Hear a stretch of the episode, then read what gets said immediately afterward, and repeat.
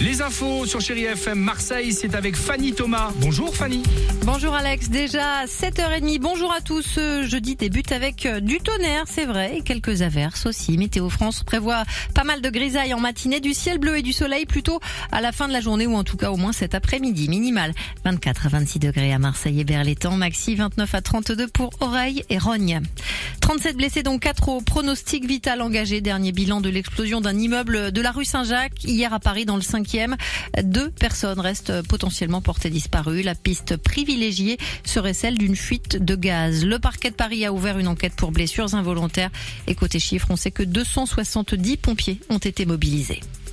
Mimo, l'un des plus gros trafiquants de drogue de France, arrêté en Algérie. Il a été interpellé il y a pile une semaine à Oran. Mohamed Djea, 41 ans, avait été condamné pour blanchiment de trafic de stupéfiants, cité de la Castellane à Marseille, et aussi pour avoir commandité un règlement de compte en 2017 sur la 55.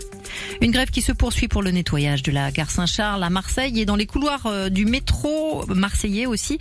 Les 120 agents de Laser Propreté entament leur dixième jour de mobilisation ce jeudi sur les salaires et sur le maintien de l'emploi en gare. Les détritus débordent. Fin de la grève pour euh, les marins CGT selon la Provence. Elle a touché les liaisons de la Corsica Linea et la Méridionale depuis lundi. La loi contre le dumping social a été votée hier au Sénat à Paris et finalement elle exclut la Méditerranée de son champ d'action. Donc à ce stade, il n'y a pas de risque sur l'emploi.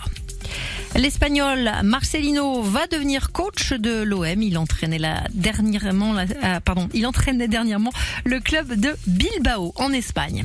Et pour finir, prêt à aider. C'est le slogan de la braderie Heads qui débute cet après-midi à Marseille. Ça sera au Dog Village avec des vêtements, des chaussures, des accessoires, de très grands noms de la mode vendus à prix cassé.